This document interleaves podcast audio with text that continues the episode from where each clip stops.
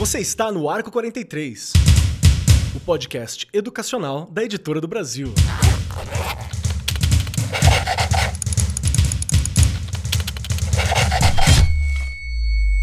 Saudações, saudações para você, meu querido professor, minha querida professora, você que acompanha o Arco 43 Podcast. Hoje é dia de conversarmos sobre algo que é polêmico para alguns, importante para a grande maioria. Todos achamos que é importante ter uma escola em tempo integral disponível para o cidadão, para a cidadã, para as nossas crianças. Vamos conversar um pouquinho sobre as escolas em tempo integral, inclusive falando sobre alguns projetos que nós tivemos conhecimento, como que funciona. E Neste momento, para começar esse bate-papo, quero convidar aqui Regiane Taveira, aquela que está sempre à nossa destra, sempre sentada junto comigo e é a minha querida e melhor diretora do mundo em tempo integral. Regiane, tudo bem contigo, querida? Tudo e você, que delícia! Não cheguei lá ainda, né? Mas já vou começando aqui para a gente brincar um pouquinho. Será que esse negócio aí de tempo integral dá certo? Olha Será que funciona? Será que a gente tem todo, né, pensando no Brasil todinho, né, Keller? Que olha que é grande, não é só São Paulo. Será que a gente tem é, pessoas preparadas para planejar uma escola de tempo integral, para a gente é, capacitar aqueles professores que estão ali? Será? Será que a coisa está indo por este caminho? Pensando no Brasil todo, hein, gente? Estou falando só de São Paulo. A gente precisa pensar que são muitas coisas envolvidas para a gente dar uma escola de qualidade. Lembrando, não é aumentar tempo, não é quantidade, a gente tem que pensar em qualidade. Quem eu quero formar? Como eu quero formar? Essas perguntas têm que estar na cabeça da gente. Olha aí eu já criando polêmica no comecinho, hein, Keller? Importante, importante. Conseguimos garantir o mínimo Conseguimos expandir o mínimo? O que a gente consegue fazer? É uma pergunta importante. A nível de Brasil, talvez seja uma das mais importantes, né? Porque a gente tem país continental, desigual e tudo aquilo que nós estamos sempre conversando e que é importante nos atentarmos. E para compor esse papo aqui junto conosco, temos dois convidados de alto garbo e elegância, duas pessoas incríveis e que têm muito a colaborar conosco, que é a Cláudia Moreira de Souza Lima, pedagoga, professora dos anos iniciais e coordenadora geral da educação infantil e anos iniciais do Colégio PH. Trabalha há mais de 17 anos com educação, dos quais 14 foram voltados para estudos sobre a primeira e segunda infância. Ou seja, é alguém que sabe o que as crianças precisam, como trabalhar com as crianças, inclusive como trabalhar em tempo integral. O que, que a gente vai fazer, como nós vamos desenvolver nesse período todo e com tudo que nós temos à mão. Cláudia, seja muito bem-vinda. Está pronta para o papo? Sim, muito obrigada, muito obrigada por me receberem. Estou é, pronta, vamos lá, vamos para a discussão, porque falar sobre educação, gente, é um papo que rende muito.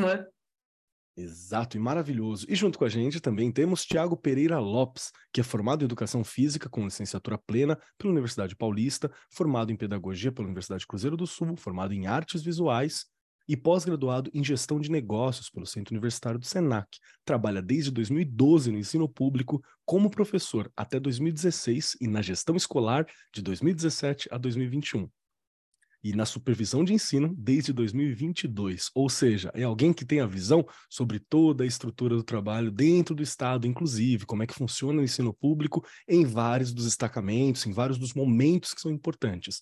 Tiago, seja muito bem-vindo, muito bom ter você aqui. Pronto para o papo, meu mano? Estou é, pronto, eu agradeço o convite, fiquei muito feliz. Falar de educação é, é muito prazeroso para mim. Então, vamos lá. Quando falamos de escola de tempo integral, é um tema que tem ganhado cada vez mais destaque no cenário educacional. A proposta é diferenciada e é muito interessante, porque ela propõe jornadas mais longas que podem abranger atividades extracurriculares, reforço escolar e momentos de lazer, esse modo de ensino visa proporcionar aos estudantes uma experiência educacional que seja mais completa e enriquecedora. Uma das principais características das escolas em tempo integral é a possibilidade de oferecer aos estudantes uma abordagem mais holística mesmo, que vai além do currículo tradicional, que é mínimo. O currículo tradicional que nós oferecemos, ele é o mínimo que é considerado necessário para formar um bom cidadão, para que se alcance universidades e para que os sonhos sejam buscados. A ideia de expandir a ideia de aumentar essa possibilidade, aumentar os estudos, aumenta também a segurança, a chance deles explorarem outras áreas do conhecimento e também desenvolvam habilidades que estão fora desse âmbito acadêmico, que, de novo, é o mínimo. Então, essas instituições têm como objetivo formar indivíduos que sejam mais preparados para enfrentar os desafios do mundo contemporâneo, que nós sabemos que são muitos. Contudo, quando a gente discute sobre ensino em tempo integral, se é melhor ou se é pior do que o um modelo de tempo normal é uma questão muito complexa e ela vai envolver vários fatores. Vai envolver os fatores do local, vai envolver quem está oferecendo o projeto, vai, ouvir, vai envolver a partir de qual viés, vai envolver financiamento, vai envolver muitas questões.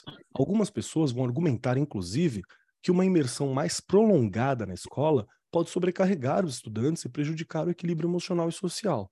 Por outro lado, tem defensores desse tipo de ensino que afirmam que ele pode contribuir para a redução da evasão escolar, melhorar o desempenho acadêmico e proporcionar uma formação mais completa. Então, é importante nós compreendermos um pouco mais a proposta do ensino integral e também, se conseguirmos, falar sobre como nós temos visto essas implementações, como temos visto esses projetos ao longo do Brasil. Mas a ideia é entender ensino integral como um todo. Então, para começar, Regiane Taveira, sempre você, minha primeira vítima, minha grande querida, logo de entrada. Quero te perguntar uma coisa. Você está na educação desde sempre, não é? Tá aí, desde sempre está na educação. Então a minha pergunta é: quando foi que você começou a ouvir a proposta de ensino integral, de escola em tempo integral? Quando que você começou a ouvir essa proposta dentro do estado de São Paulo, que é onde você trabalha? E à primeira vista, qual foi a primeira ideia assim que você e seus colegas professores tiveram quando ouviram essa ideia? É, aí é legal porque eu não ouvi é, na, no estado, né? No nosso Olha estado. Né? Pernambuco, ele começa em 2004 e ali há muitas é, escolas já de período integral. E a gente, se a gente vai, vai lá no estudo né, da educação, 1950, Anísio Teixeira já coloca ali que era importante a gente ter escolas de período integral. E já houve, naquele momento, ali uma escola em que houve né, um teste, e aquilo foi é, se modificando, né? Vieram os institutos, e aí, mas assim, formalmente eu fui entender um pouco, inclusive assisti na época relatos sobre a escola, foi em 2004, não é? Então, pensando. Agora, aqui em São Paulo, se eu não me engano, e aí o nosso convidado e a, e a, nossa convidada pode me ajudar e você também, se eu não me engano, eu comecei a escutar e vi alguns documentos já da rede, falando da rede de São Paulo, em 2011. Não estudos de fora, né? Sobre a rede Isso, de São Paulo. sobre a rede. Em 2011, eu já comecei a ver algumas coisas. Assim, aquele pezinho, começando a uhum. estrutura, uhum. não é? E a coisa foi se firmando um pouco mais depois de 2015, né? Onde vieram a, a questão de pen pensar mesmo. Mas, assim, aqui no estado, e aí também, se eu tiver errada, e aí também já vou fugir um pouco do assunto, do assunto não, da pergunta, mas a gente começa a realmente ver uma estrutura disso tudo a partir da BNCC. Legal. Não é? Quando a BNCC ela é implantada aqui no estado, aí a coisa já começa a pensar no ensino médio, porque está muito claro que a gente, né, os, as escolas, o ensino médio, ele período integral seria melhor, não é? Eu aqui coloco ainda entre aspas, aspas, porque a gente já até discutiu isso, Keller, em alguns outros episódios, a questão, não, não posso pensar só em São Paulo, né? Eu tenho que pensar no Brasil todo, onde a gente tem a maioria dos adolescentes com muita dificuldade de baixa renda, que precisa trabalhar, que tem uma outra, né, outras demandas na vida dele, uhum. não é? Então, muitas coisas precisam a gente precisa pensar quando a gente pensa em escola de tempo integral. Mas se eu não tiver errada, tentando aí responder a sua pergunta, em 2011, aqui na nossa rede. Perfeito, perfeito. Foi mais ou menos na época que eu comecei a ouvir também, e realmente ficou mais forte 2015, 2017, ficou bem mais forte a discussão aqui na, na rede estadual.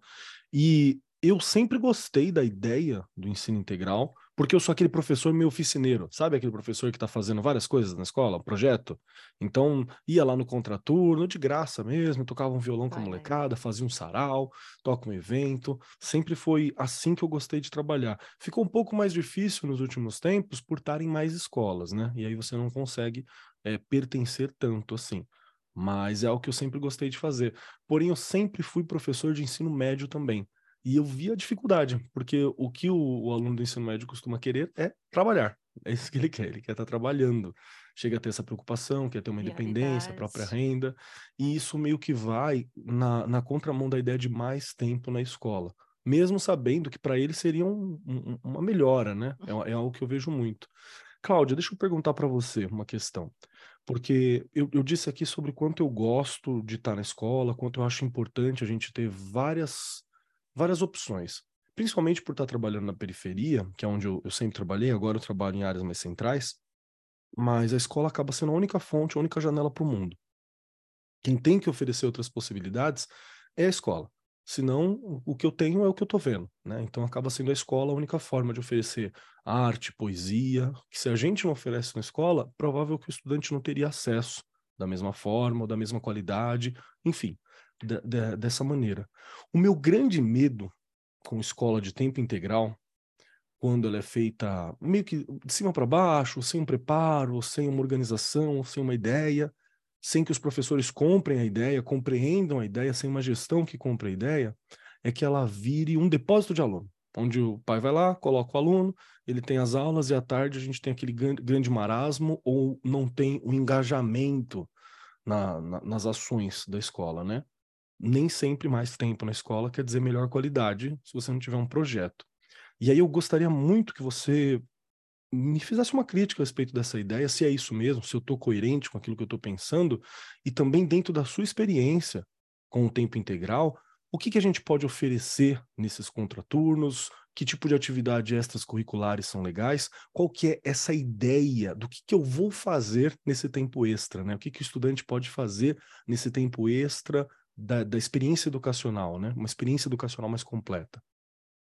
Então, a, a ideia da escola em tempo integral é uma ideia fantástica. É, essa ideia de que a gente tem um lugar seguro, é, um lugar é, com intencionalidade para conseguir desenvolver várias aprendizagens com os alunos. É uma ideia fantástica. O que, que acontece, que já foi falado aqui?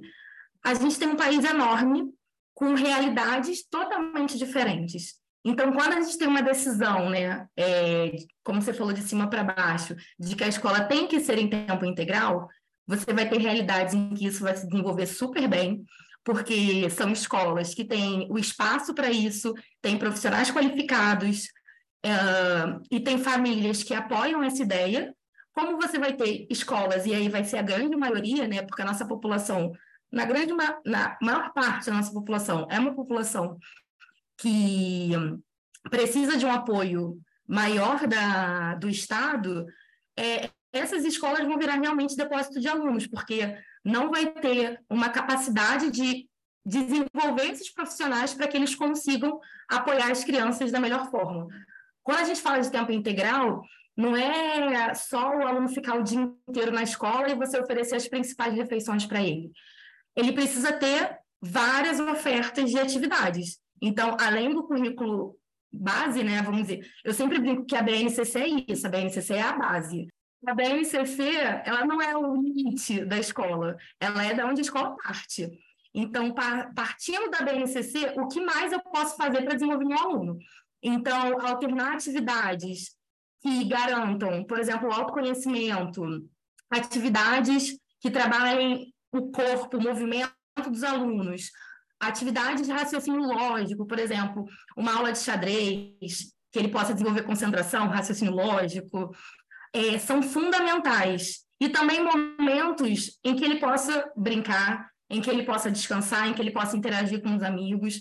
Então, a grade horária do ensino integral, ela tem que ser muito bem pensada, porque ela tem que contemplar todas as necessidades daquele aluno tanto o currículo base, que a gente precisa garantir, mas também em que outras áreas a gente consegue desenvolver aquele aluno. Então, na área artística, na linguagem, na música, no, na parte matemática, de repente, uma parte de inovação, programação, que é algo que eles super Nossa. se engajam hoje em dia. Então, quais ofertas a gente consegue oferecer além do que a gente já tem que oferecer obrigatoriamente pela base? Essa é a discussão fundamental do ensino integral e que hoje, infelizmente, no Brasil, não é uma discussão qualificada em todos os setores.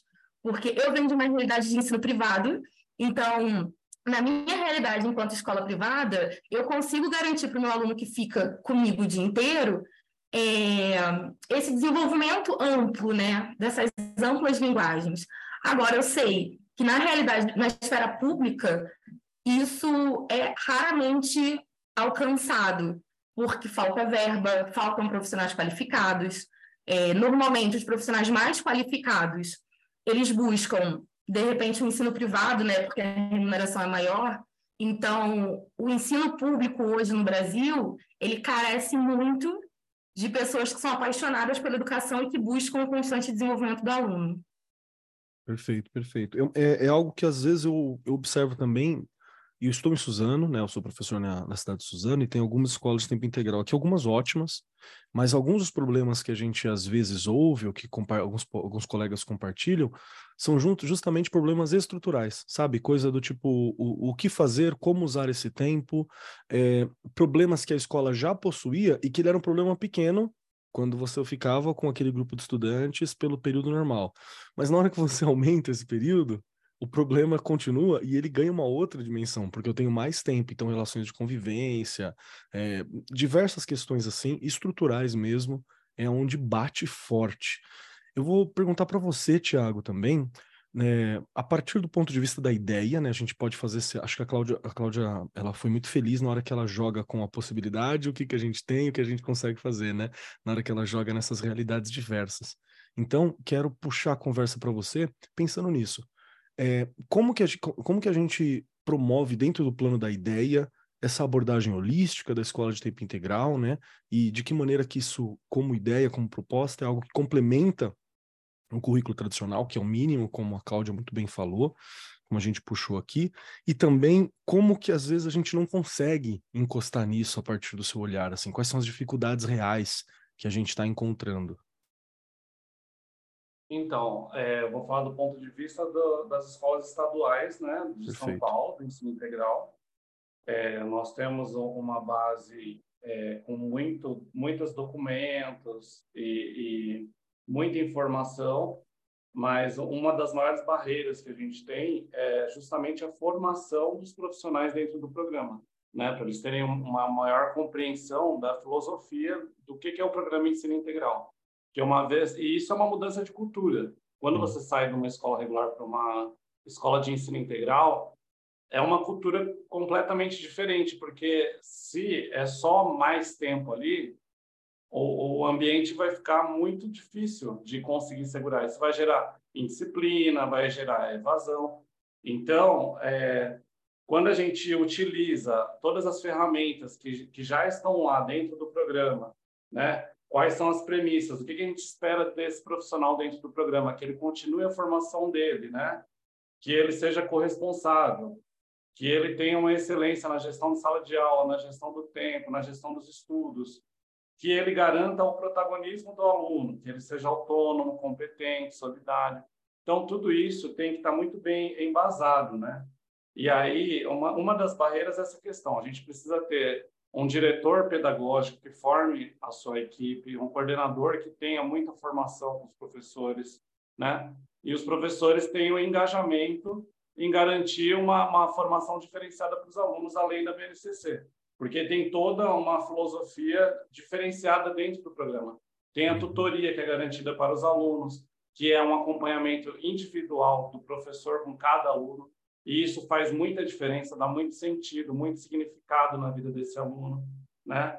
Tem aulas diferenciadas que já foram tão bem na, no programa Ensino Integral, que fazem parte do currículo parcial também, das escolas de tempo parcial, como o projeto de vida, que é a disciplina que norteia todas as outras disciplinas dentro do programa, né? É uma disciplina muito importante porque ela vai olhar para o jovem e ele pensar o que, que ele quer da vida dele, tanto no âmbito quem ele quer ser como pessoa para a sociedade, quem ele quer ser como pessoa para o bairro ali onde ele mora, qual profissão ele quer seguir, ele quer fazer uma faculdade. Então, é olhar para o jovem e tornar ele protagonista desse trabalho, né? Esse é o nosso maior objetivo. Mas isso, quais são as barreiras? A formação e também a estrutura física às vezes também impede também que seja realizado um bom trabalho. Então, tem que ter muita criatividade nesse sentido.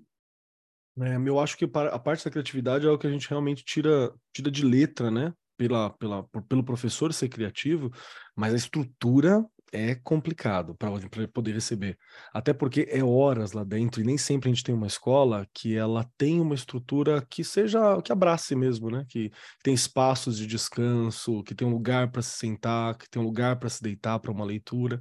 Então realmente é algo que eu vejo que pega, mesmo tendo grandes investimentos no estado, teve grandes investimentos para a estruturação da, das escolas. É, Rê, é, quero perguntar. Perdão, pode falar, Tiago. Pode falar. Não, Imagina, é, pode falar papel do diretor, né? O diretor ele tem que ser visionário, ele tem que ele tem que pensar estrategicamente, planejar os espaços, pensando. Antever. Não, meu aluno precisa ter um espaço, tem que ter um banheiro adequado, ele vai ficar mais de oito horas aqui dentro, sempre limpinho. Ele tem que ter uma boa refeição, tem que ter uma cozinha tudo arrumadinho, tem que ter um pátio para ele ter um espaço para ele fazer o intervalo dele. Ele tem que, por exemplo, eu sempre falo para os meus diretores, coloca mesas de ping-pong, mesa de pinball, de, sabe? Tem que ter coisas diferenciadas, porque se for só aquele ensino tradicional antigo, nem a gente aguenta, quem dirá esses jovens têm tanta tecnologia na frente deles, eles são de coisas diferentes dentro da escola. E espaços de descanso também, ainda mais dentro do Wi-Fi, né? Aí é mais necessário ainda. Mas para todos, na verdade. Perfeito, perfeito. Viabilizar essas metodologias, né? Que tanto a Cláudia quanto o Tiago comentou, e você aqui, Keller, metodologias que realmente não é, sejam voltadas para esse nosso aluno do século XXI, que não é uma coisa simples, simples de pensar. Eu já brinquei aqui uma vez, ser protagonista é dificílimo, até para nós que já estamos formados, Sim. né? O que, que é ser protagonista da sua vida? Eu acho tão difícil isso. Só que assim, pensando na infraestrutura, nestes espaços, um momento que ele realmente tem ali de convivência, outra coisa importante também, não é? Se ele fica mais tempo, né? Não lembro quem comentou aqui essa questão da convivência, ele vai ter ali um momento maior com aquele grupo. Então, você precisa ter vários projetos voltado essa, voltados para essa questão do que é conviver, como conviver,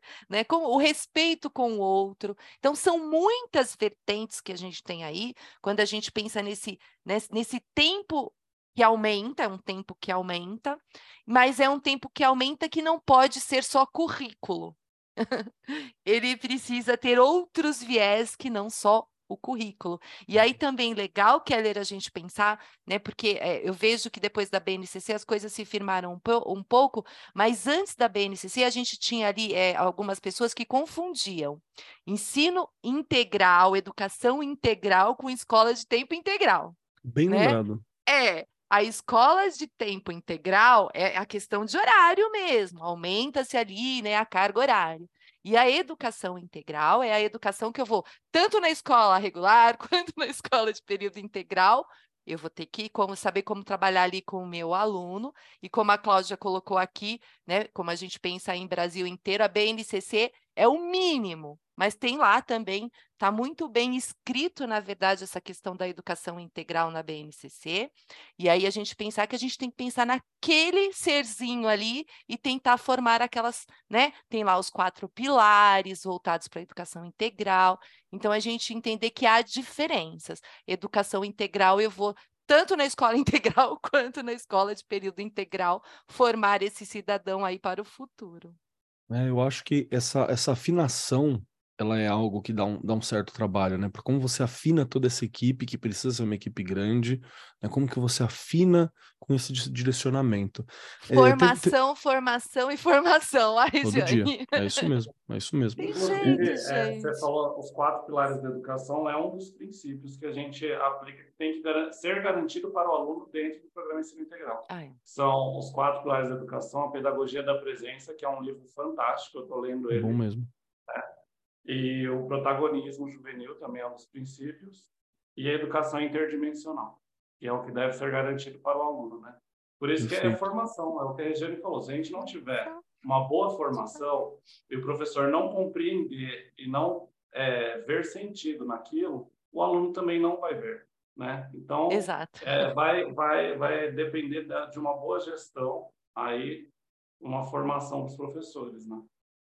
Cláudia, deixa eu puxar uma questão para você envolvendo é, essa questão da formação que a gente falou agora e também o que o Tiago estava citando um pouco antes sobre esses espaços, né?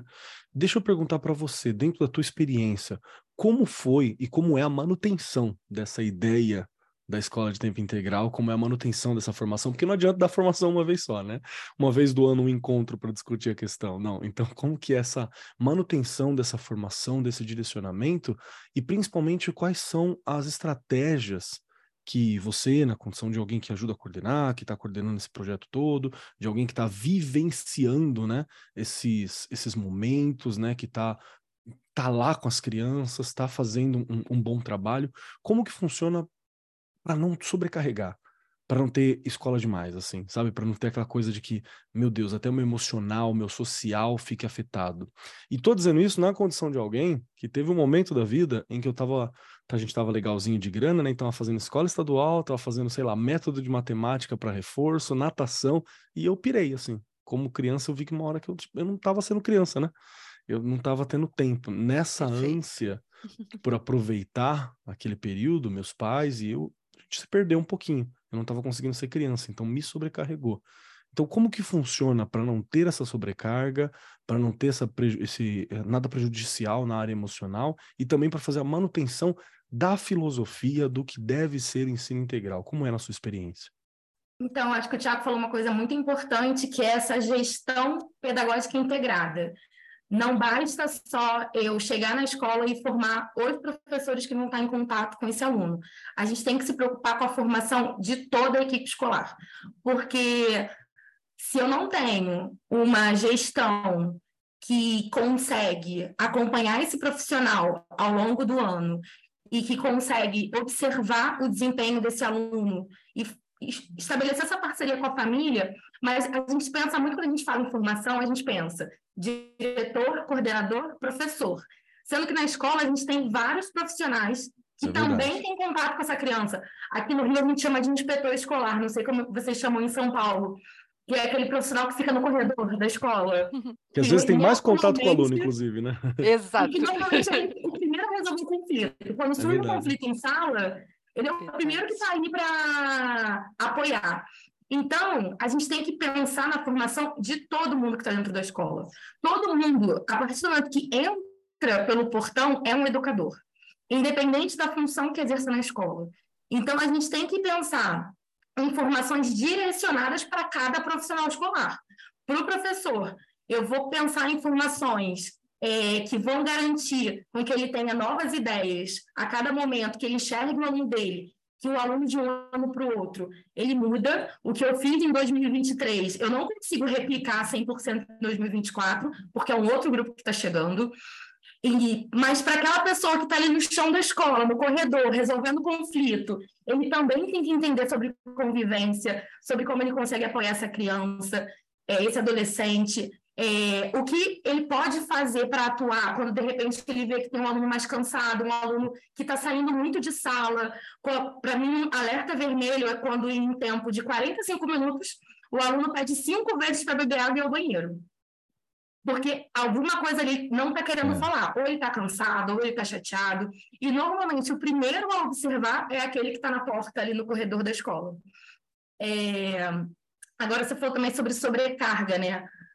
Eu acho que o fundamental é a gente entender que educação em tempo integral não é atividade 100% em tempo integral. Não Muito adianta bom. eu planejar o dia do meu aluno de 7 da manhã às 5 da tarde, com 300 atividades, todas com intencionalidade pedagógica, todas riquíssimas, se não dá um tempo para ele comer com calma, para ele descansar depois do almoço, para ele sentar num sofá e pegar um livro ou ele ler, ou se ele quiser jogar um game que seja, mas que tenha ali um dispositivo móvel que ele consiga entrar para jogar um game, porque ele continua sendo uma criança e um adolescente. Então, ele precisa ter o tempo dele para fazer escolhas dele. O que ele quer fazer com esse tempo livre. Não dá para planejar, de repente, assim, intervalo entre os turnos. Ah, termina meio-dia, ele vai almoçar, meio-dia e meia já tem outra atividade. Qual o tempo que ele teve de sentar de descansar. o tempo do recreio, né, ali também entre os períodos. Então, de manhã também tem um tempo de descanso, à tarde tem um tempo de descanso. E uma das coisas também que eu me preocupo muito quando eu vou fazer o planejamento do horário integral é garantir que ele, por ficar muito tempo na escola, ele consiga cumprir todas as tarefas escolares naquele período. Boa. Então, porque ele já passou tanto tempo na escola, Perfeito. ele vai chegar em casa às sete da noite para fazer tarefa. E o tempo da convivência familiar, que também é super fundamental, gente. Ele passou tanto tempo longe da família, então ele tem que chegar em casa à noite, jantar com a família, brincar com os irmãos, conversar com os pais sobre o dia. Final de semana é hora de lazer, então ele ter tempo para passear com a família. É, então, para mim, escola em período integral tem que garantir isso, que as tarefas escolares são realizadas dentro daquele período e que tudo que ele faz fora da escola seja momento de integração com o círculo familiar dele, com os amigos, que ele possa ter outras experiências, porque a gente está garantindo dentro da escola que ele está se desenvolvendo e está cumprindo o, as obrigações escolares, vamos dizer assim, né? Perfeito, perfeito. perfeito. Gostou da ideia, Rê? Gente, que delícia. Olha lá, Thiago. Com relação à formação que a Cláudia estava falando, e vai além ainda dos funcionários, porque eu falo que o momento da reunião de pais, do conselho de escola, tem algumas disciplinas que a gente tem um momento que chama culminância também, que nas eletivas e no uhum. clube juvenil, que é onde as crianças mostram trabalhos que elas fizeram no semestre para convidados, quem quiser ir na escola. Então, esses momentos também são de formação da família porque a família precisa entender qual é o conceito daquela escola, né? E aí um outro momento que ela falou também que eu acho importante é não faz sentido esse aluno ter lição de casa sendo que ele já passa um grande tempo dentro da escola, né? Então é, essa questão da sobrecarga é muito importante mesmo. E aí vem essa virada de chave, essa mudança de cultura que é necessária porque às vezes a gente tem um professor que está trabalhando na regular há muitos anos, então ele já tem alguns procedimentos que não é que ele está acomodado naquilo, mas é que ele seguiu muito tempo aquele, formato. Né? Não então, cabem, é né? uma mudança de cultura mesmo. É, são coisas que às vezes não cabem. Eu entendo muito porque meu, eu, esse ano eu tive uma vivência de estar em três, é, três redes escolares distintas, né? Três materiais distintos, três mecanismos distintos. E é, e é incrível como uma coisa não se aplica à outra. Simples assim. Você tem que pensar três universos distintos. Não se aplica. Então, é, um, é, um, é um, uma demanda de trabalho muito interessante. E também é uma experiência interessante você conseguir se adaptar nesse processo. Mas, de novo, é sempre processo, né? E pensando, pensando aí nessa, nessa parte que a Cláudia colocou, descanso, não é? Descanso de verdade, não é exatamente isso. Porque eu já vi, né, e que venham as pedras da rede, mas vi aqui no estado, escola da criança passar a manhã inteira estudando, meia horinha de almoço e voltar a estudar. Isso pensando em anos iniciais. Então, assim, precisa de um planejamento, de uma organização. Essa criança não aguenta ficar tantas horas só estudando. Então, assim, é, é um relato porque é uma criança da família. Então, uhum. essa criança chegava morrendo de sono às quatro e pouco da tarde e ainda trazia a lição de casa. Acho que é um e pouco demais, no, né? E não num período muito distante, porque foi o ano passado, ó, Regiane. Então, assim, mas é exatamente o que o Tiago, a Cláudia, vocês colocaram aqui. Planejamento, o diretor da escola, o coordenador, qual é a filosofia, entender qual é a filosofia da escola de tempo integral. Dá para você ir colocando ali, porque a gente pode falar o que quiser, não é? A gente tem muitas ressalvas aí com relação a, a, né, a rede estadual, enfim. Mas a gente sabe que houve investimento, que há investimento, que é possível você fazer coisas na sua escola diferente. Eu estou numa escola de ensino regular, e nessa escola a gente conseguiu criar espaços que sejam diferentes, mesmo na escola regular. Então, e lá no período, né, na PEI, também é possível. Então, mas é essa coisa, é uma mudança de cultura, é você pensar o que eu estou fazendo aqui, o que eu quero de melhor para esses meus alunos. Quero que continue o feijão com arroz ou vou fazer esse negócio melhorar de verdade? Se eu estou tendo a chance de fazer com que eles tenham realmente, aí vem a educação integral, né? Eu vou fazer com que esse espaço realmente aconteça de uma forma melhor essa educação. É possível? Gente, é possível. Mas a gente tem que realmente ainda melhorar muitas coisas, né? Trabalhar na questão da capacitação de todos os funcionários. Aliás, é o que eu estou falando, acho que é uma filosofia que todo gestor deveria ter na cabeça. Eu não tenho só o professor, eu tenho o agente de organização escolar, Cláudia, que é agente de organização escolar, que é o antigo inspetor, tal, mas coitado, agora ele faz tudo. Além de inspetor, ele também cuida da secretaria e assim vai. Mas enfim, a gente tem, né, essa pessoa, a gente tem, eu falo, gente, a tia da cozinha. Eu brinco sem falar, tia da cozinha. Por quê? no momento da merenda, no momento do recreio, que eu já conversei aqui, é, um, é o melhor momento de você detectar coisas. Você vai andando ali, você vai conversando com um, conversando com outro, e essa pessoa que está ali servindo a merenda, fazendo a merenda, ela sabe tantas coisas, então ela também tem que fazer parte dessa formação, não é? E os pais, que se eles não estiverem junto com a gente, não Nada vai acontece. funcionar a escola, é, nem no período regular, nem no período integral. Você precisa dessa comunidade com você o tempo todo.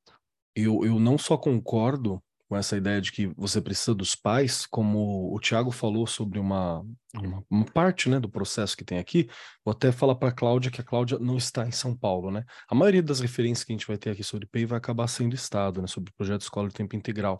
É, numa das escolas que eu trabalho, tem uma espécie de extensão para tempo integral para alguns estudantes, que eles podem ficar na escola fazendo outras questões. A escola tem uma estrutura, trabalho em duas escolas é, da rede privada aqui, uma é gigantesca, vários andares, com muita coisa para fazer, espaços incríveis, e a outra é uma escola mais térrea, porém com um jardim maravilhoso, assim, um jardim daqueles que você quer deitar e ficar.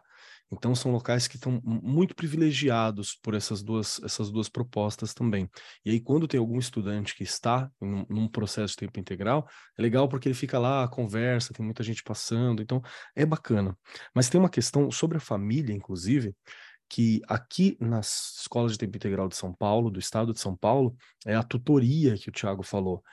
Cara, a tutoria é uma parada mágica, assim, é algo que eu acho realmente incrível e que tem um poder maravilhoso, principalmente quando a gente fala sobre referência, quando a gente fala sobre presença, quando nós conversamos a respeito de, do, do que, que o estudante periférico, por exemplo, tem acesso.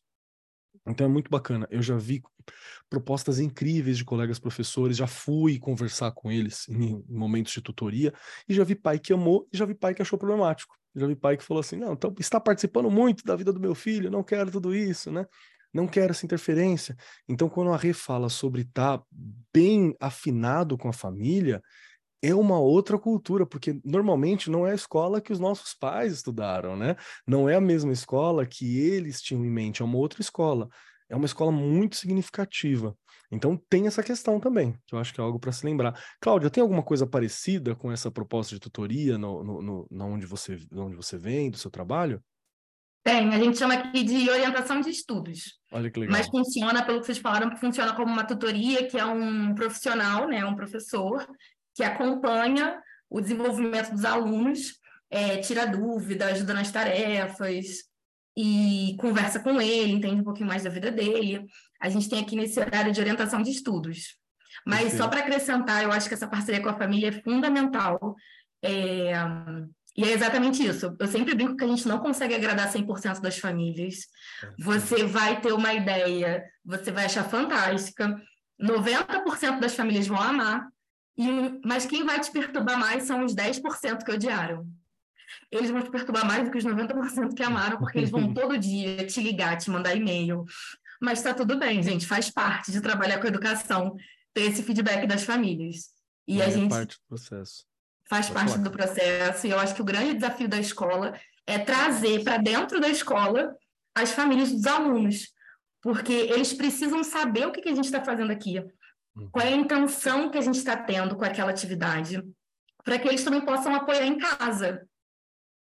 Perfeito, perfeito. perfeito. Eu, eu queria aproveitar também, Tiago, eu vou aproveitar que você está nos, nos escalões, assim, que tem essa visão mais ampla sobre a, a estrutura, Sim, né? É. Sobre como funciona. Thiago é chique. A, a estrutura toda, né? Thiago tá aí trampando com supervisão, olhando bem, bem essa visão holística mesmo, né? Porque como professor, às vezes eu tenho a visão da minha sala, a visão da, da sala de aula do meu colega, assim, do lado. Malemar, você talvez converse com alguém que você tem uma visão da escola, mas tem uma visão sobre um setor da rede, uma área, é, é uma visão bem privilegiada. Me ajuda a entender se está funcionando. Vamos lá. Quero saber se está funcionando o meu ensino integral. Começamos o ensino integral de alguma forma. Que indicadores são importantes para me avaliar essa eficácia? Está funcionando? Não está funcionando? É, varia muito do contexto e dos recursos disponíveis.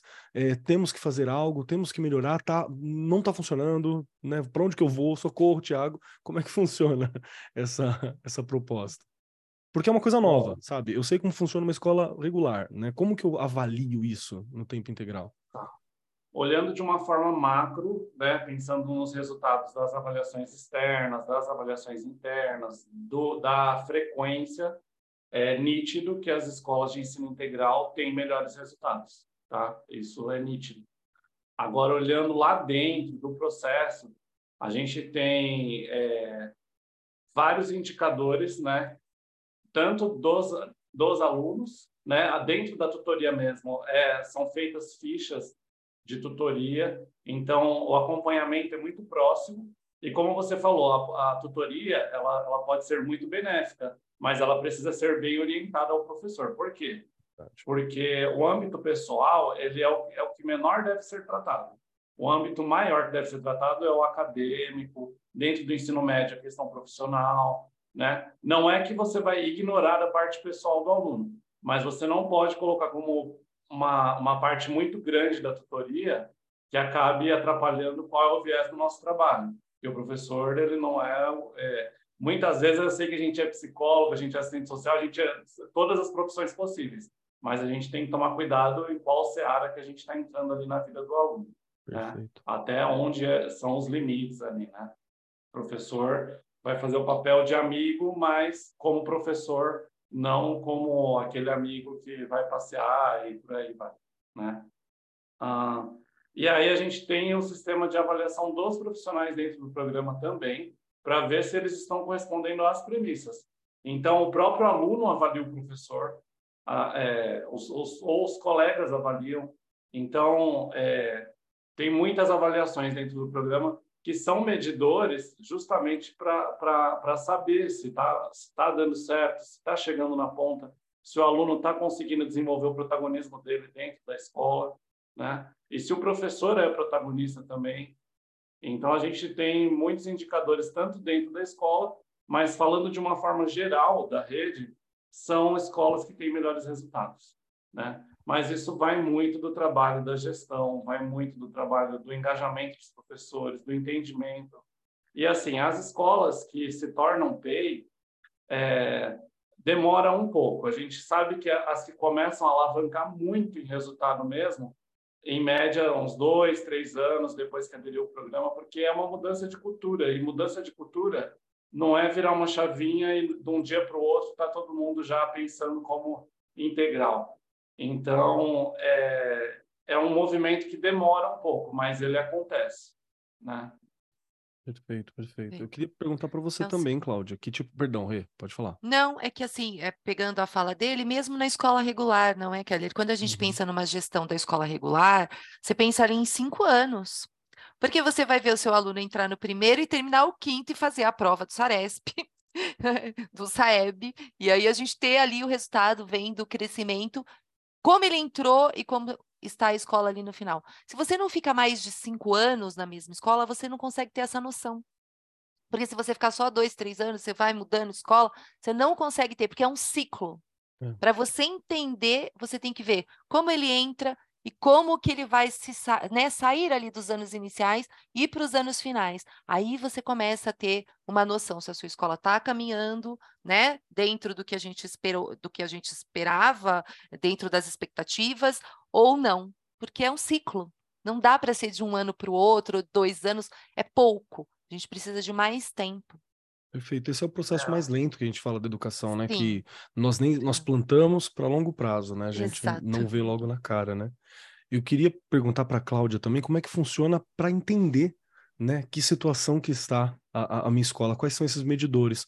Porque é algo que, que, que sempre me interessou. Eu, eu adoro saber como é que tá as coisas. Eu adoro fazer pesquisa em escola, pesquisa em sala, ver como é que tá as coisas, porque a gente remexe e descobre algumas camadas, alguns estratos sociais, algumas questões que são importantes e que fogem ao olhar da sala de aula. Na hora que você está com o professor batendo o olho na sala, eu não percebo várias coisas. Eu não percebo gosto, eu não, percebo, não percebo pensamento, eu não percebo religião e espiritualidade, eu não percebo, é, eu não percebo orientação, eu não percebo, não percebo quase nada. Percebo ali a minha sala. Aí quando vem uma prova, eu percebo algumas coisas.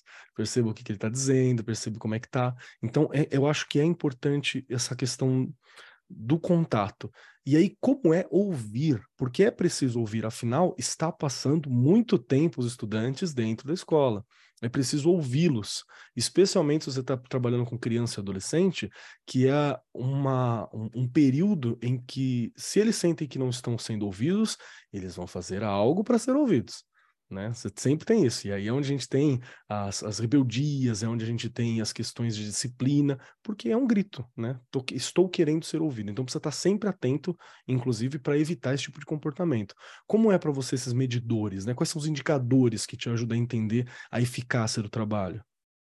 Então, a gente usa uma pesquisa que a gente chama de NPS, eu acho que é uma pesquisa que muita gente conhece. A gente faz NPS com as famílias e com os alunos, para também entender é, qual é a percepção da família em relação à importância do tempo que ele está passando na escola. E muitas vezes, quando a gente recebe o feedback do NPS, tem algumas surpresas, algo que a gente achava que estava indo super bem, e um grupo de familiares, por exemplo, sinalizou como uma questão, e às vezes algo que a gente nem dá tanta importância, os alunos é, avaliam e colocam ali nas observações deles porque normalmente a gente tem, você falou, é exatamente isso. O aluno, ele, quando não se sente ouvido, ele vai se fazer ser ouvido, e normalmente não vai ser de uma forma positiva. é, então, é muito importante que ele sinta ali um canal de comunicação e que ele pode se colocar. Então, quando você pede para ele, primeiro fazer uma autoavaliação do desempenho dele, é, do que ele enxerga em relação a como ele se desenvolveu durante aquele período e também para ele avaliar tanto os profissionais, né, como ele enxerga a importância dos profissionais para ele e das atividades que ele fez, a gente tem um retorno, um painel assim muito claro do que a gente conseguiu alcançar, do que a gente esperava no início e o tanto que a gente ainda precisa avançar. Então, é, ter esse canal de comunicação aberto, tanto com a família quanto com os alunos, é fundamental para o sucesso do ensino integral, porque você consegue fazer ajustes do seu planejamento, do que você queria propor, do que o professor, do que professor pode fazer em sala, é, ao contrário do que ele ia fazer para alcançar um grupo maior de alunos ali, é, enxergar a dificuldade daquele grupo de repente e avançar. Não adianta, ah, eu sei que o meu grupo tem muita dificuldade em determinado assunto. Ah, mas foi assunto da semana passada, vou avançar. Se eu não é, retomar e se eu não garantir que ele conseguiu superar aquele desafio, lá na frente ele vai ter um obstáculo ainda maior. O, essa avaliação do desempenho ela tem que ser um processo. Ela não pode acontecer em momentos pontuais. Tem que ser uma observação ao longo de todo o período, para que a gente possa ir afinando e ajustando ali o que, é, o que aparecer como um alerta vermelho e valorizar o que já apareceu como um ponto positivo do que está sendo proposto. Perfeito, perfeito. Acho, acho importante, inclusive, mesmo quem não tem, não está numa escola de, de tempo integral, é importante ter esses mecanismos, tá? Então, ouvir bem essas questões que a gente está tratando aqui, entender esses indicadores é importante. A gente já está indo para os momentos finais do nosso programa conversamos bastante, acho que deu para introduzir bem, para ter uma análise sobre a proposta. Mas antes, gostaria de ouvir dos nossos convidados também aqui qual foi o maior desafio ou que é o maior desafio que vocês observam que estão enfrentando no tema da implementação, desenvolvimento da escola de tempo integral algo que é um desafio constante e que, mesmo quem está começando agora, ou quem pretende trabalhar numa escola com essa estrutura, com essa proposta, é algo para ter em mente, porque é um desafio. Tiago, jogo para você primeiro. O que, que você acha que é um desafio importante, assim, que está presente? Eu só queria responder a pergunta anterior que a Cláudia respondeu. Ah, por favor, por favor. É porque, assim, a gente tem algumas representatividades dos alunos dentro do, do programa Ensino Integral também. A gente tem os acolhedores, que são alunos que são preparados na escola para receber qualquer pessoa que chegue. Então, se chega um aluno novo, eles vão mostrar a escola, Legal. eles vão organizar tudo. Né? Se chega um professor novo, se chega uma tia da limpeza nova, eles apresentam a escola, tudo. Temos o Grêmio Estudantil, que toda escola tem, né, que é muito importante. E os líderes de turma. Os líderes de turma, eles são muito importantes porque eles fazem reunião com a turma, depois eles fazem reunião entre eles e depois eles fazem reunião com a diretora, o diretor, semanalmente. Então, existe essa escutatória aí muito grande, né? Era isso que eu queria falar da parte da parte. Eu gostei da pergunta, responder tudo. Tá vontade. Agora, com relação ao desafio, eu acho que o nosso maior desafio atual é, é realmente a formação dos profissionais da educação, essa mudança de cultura que a gente precisa.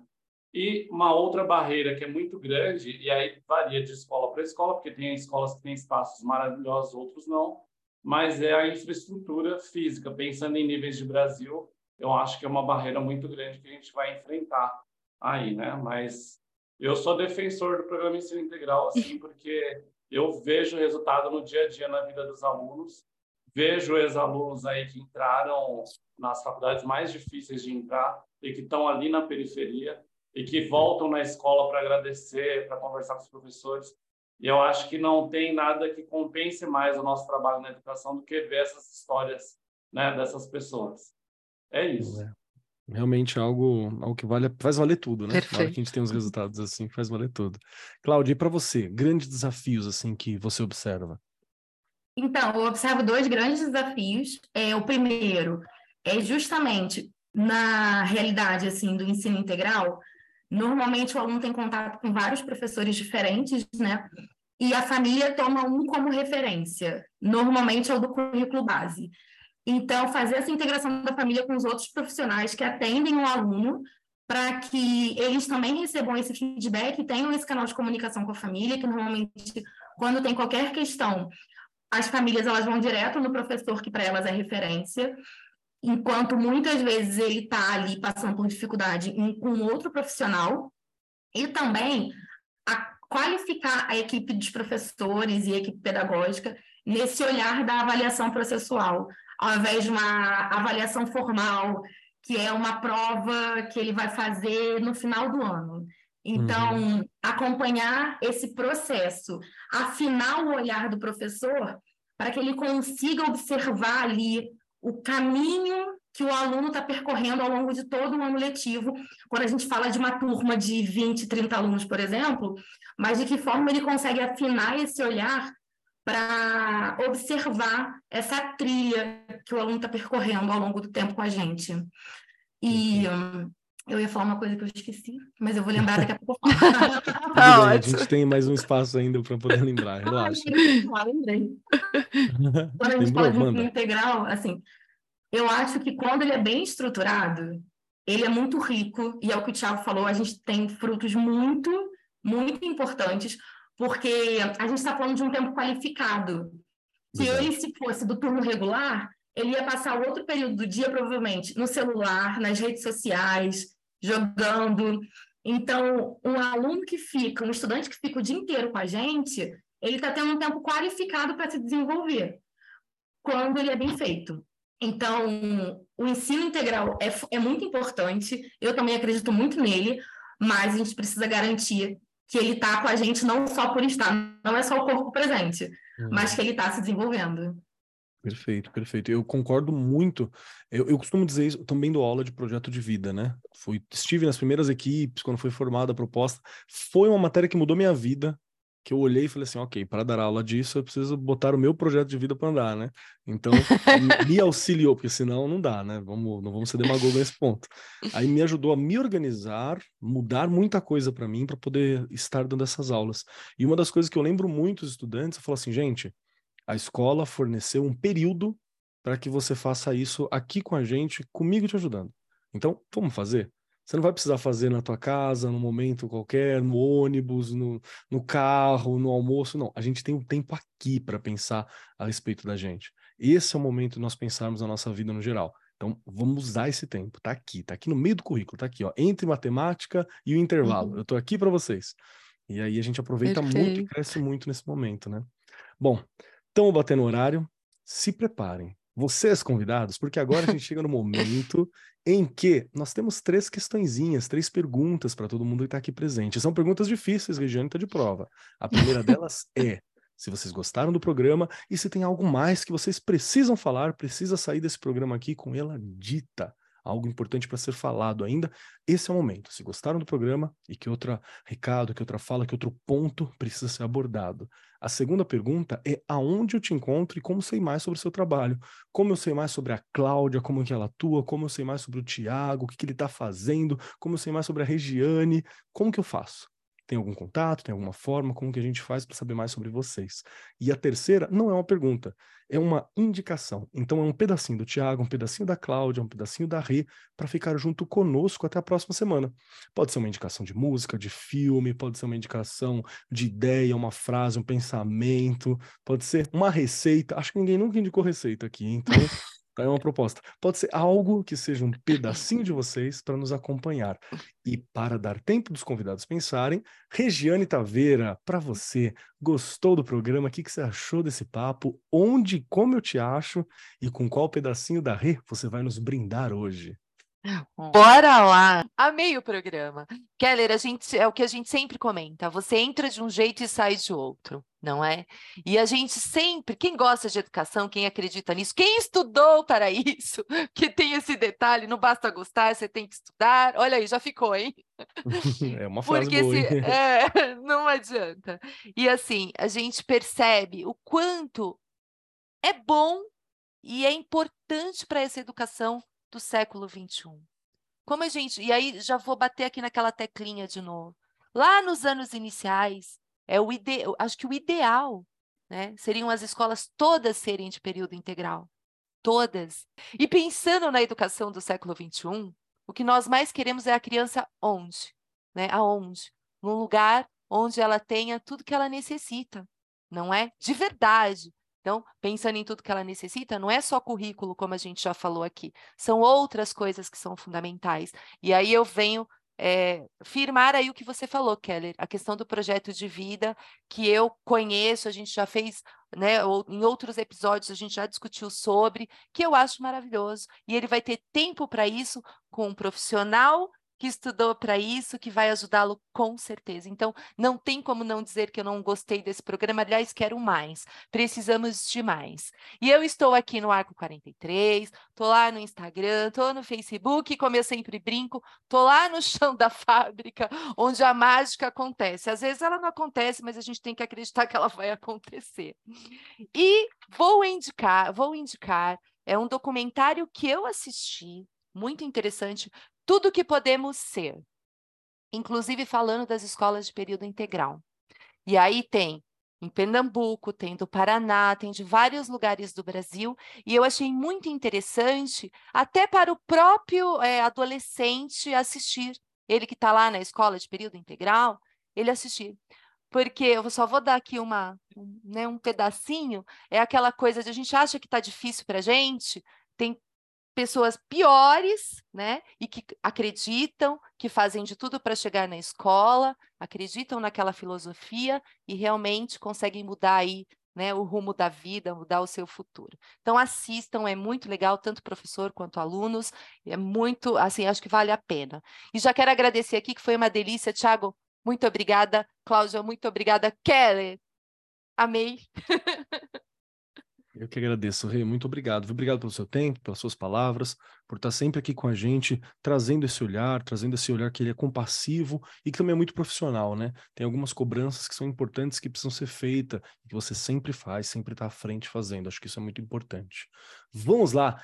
Cláudia, Cláudia Moreira, que está aqui conosco hoje, né? Muito obrigado. Três questões para você nesse momento que a Rê já deu tempo para pensar.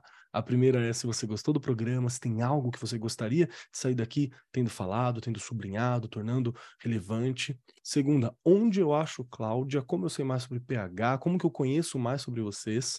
E terceiro, um pedacinho da Cláudia para nos acompanhar até a próxima semana. Eu amei estar aqui, quero agradecer muito o convite. É, quando me convidaram, eu falei assim: ai meu Deus, podcast, não sei. Mas amei a experiência, me convidem outras vezes que eu volto com o maior prazer. Acho que o que eu posso deixar é que a educação ela não é estática, ela está sempre em movimento e ela está sempre se transformando. E o grande desafio que a gente tem enquanto educador é entender essas mudanças do mundo e que as necessidades dos alunos mudam a todo momento. Então, buscar buscar inovação, buscar outros profissionais que podem apoiar a gente, uma roda de conversa assim como a de hoje, que a gente pode trocar uma ideia. É, o profissional da educação ele nunca pode ficar parado. Ele tem que estar sempre em movimento, sempre estudando, sempre buscando porque o mundo hoje em dia é assim, né? O mundo está mudando e ele vai continuar mudando, ainda mais com a faixa etária que a gente trabalha, né? Anos iniciais, anos finais, ensino médio, são alunos que chegam diferentes a cada ano. Então, o recado é: a gente tem que ter uma transformação constante aí na nossa vida e na educação. Onde vocês podem me achar? Vocês podem me visitar no Rio, estou no Rio de Janeiro.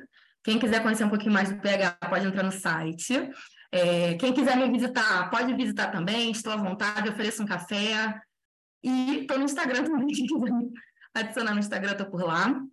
Vou deixar dois pedacinhos de mim. Você lançou o desafio da receita. É, sou professora de maker aqui na escola. E ontem, com o meu quinto ano, eu fiz pizza. Ai, então, deixa aí para quem está ouvindo o desafio de fazer uma pizza essa semana. Fiz com o quinto ano, eles amaram, foi super divertido. E também vou deixar um livro que eu li recentemente e que foi incrível. O nome do livro é Olhos d'Água, da Conceição Evaristo. É um livro maravilhoso. Quem tiver a oportunidade de comprar, de ler, é, traz muitas reflexões muito importantes e que a gente precisa trazer também para a educação. Perfeito, perfeito. Cláudia, muito obrigado pela sua presença, obrigado por esse sorriso, obrigado por essa energia que é muito bacana, muito obrigado por estar aqui, por conversar com a gente, por abrir um pouco da sua realidade, por falar das dificuldades, dos desafios e como está sendo feito para superar. Isso é muito importante para a gente ter essa troca. Nós sempre falamos por aqui também que professor tem uma tendência a ser meio isolado. É engraçado, né? A gente está cheio de gente, a gente está cheio de colegas e muitas vezes a gente não senta para conversar de maneira qualitativa mesmo sobre o que a gente está fazendo, sobre o que pode ser feito. Então dá essa sensação de que a gente está como se fosse uma ilha dentro do espaço profissional. E nós estamos aqui para conectar essas ilhas e você fez um trabalho maravilhoso hoje, trazendo um pouco da sua realidade para a gente. Obrigado, tá? Obrigada a vocês. É que eu falo que professor tem muita coisa para fazer, gente. A gente não tem tempo de sentar com o outro para conversar. Porque o dia tem 24 horas são poucas, pro tanto que a gente tem que resolver na vida. Vixe, eu que sei, viu? Vou te falar. Vamos lá. Tiago, você, meu querido, chegou a sua vez. Se prepara, hein? Tenho para você, Tiago Pereira Lopes, três questões dificílimas, como você já viu. A primeira é se você gostou do nosso programa, se tem algo que você acha que é importante dar uma sublinhada. A segunda, onde eu acho o Tiago? Quero encontrar o Tiago, quero perguntar, tenho dúvida, quero colar no Tiago, sou da Rede Estadual de São Paulo, socorro Tiago, né? Como que eu faço? E também um pedacinho do Tiago que possa nos acompanhar até a próxima semana, até o próximo programa. Vamos lá.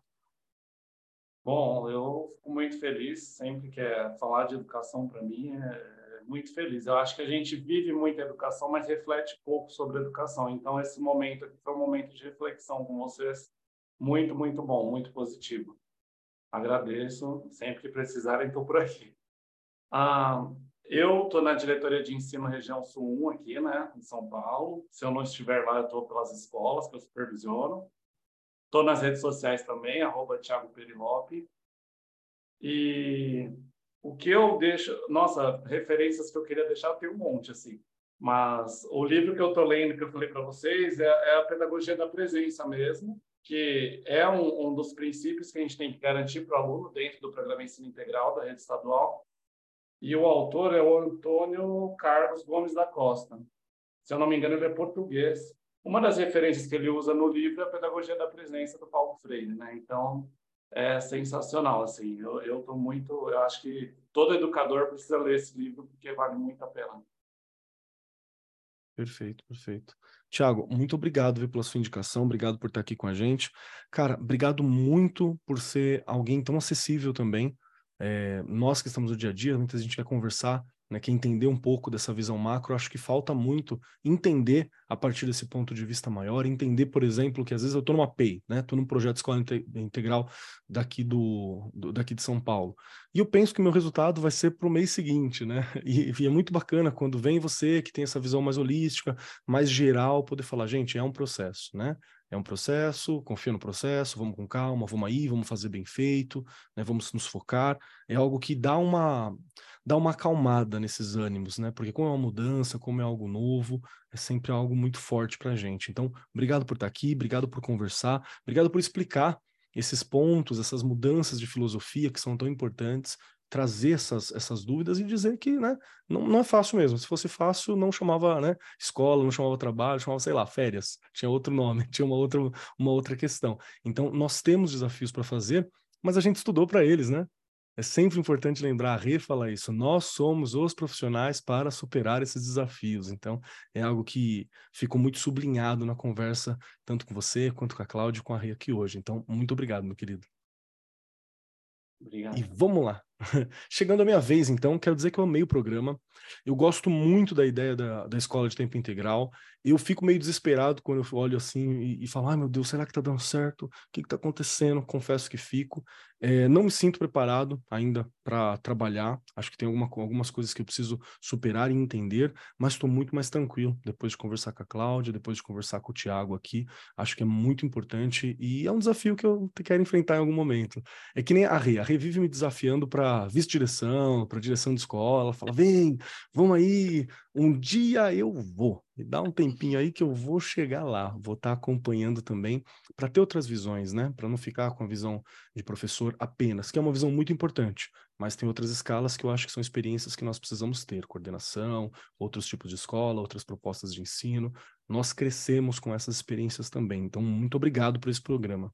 Quem quiser me encontrar, meu nome é Marcos Keller, está aí, arroba Marcos Keller na maioria dos lugares, arroba Keller lá no Instagram. Lembrando, Instagram pessoal, né? Eu, meu gato, onde eu fui, a guitarra que eu comprei recentemente, é isso que você vai ver lá. Tamo, estamos assim, né? Mas de vez em quando rola uma, uma fala sobre educação, algo da experiência, alguma reflexão, também tem. E estou aqui no Ar 43 Podcast junto com vocês. No mais, o que eu quero deixar hoje, eu quero deixar um beijão Quero deixar um beijão. Hoje o que vai ficar de mim é um beijo e um abraço para a galera. Porque recentemente, Regiane e eu estivemos presencialmente, junto Verdade. com toda a equipe da Editora do Brasil, que realiza Verdade. esse momento, na comemoração de 80 anos, né? Verdade. né? 80 anos, não é 80 dias. Foi maravilhoso. Foi. Recebemos vários abraços. Muitos dos assessores Muito. e assessoras da, da editora estavam por lá, conversaram com a gente, deram feedback. Várias das pessoas que participaram aqui com a gente estavam lá, tiramos fotos. O Brasil todo. O Brasil todo. Foi assim incrível. Então é... fica o meu beijão para vocês. Assessores, muito obrigado pelo trabalho que vocês fazem, por divulgar os programas também, né? Foi show, não foi, Rê? Ai, gente, olha, eu tô arrepiada. Aliás, dá para voltar? dá para ir de novo? Foi, foi muito bom, Nossa. muito bom. Então, o pedacinho meu que vai ficar hoje é esse beijo. E para você que ouve a gente, que não tivemos a chance de nos conhecer, que a gente se conheça um dia, né?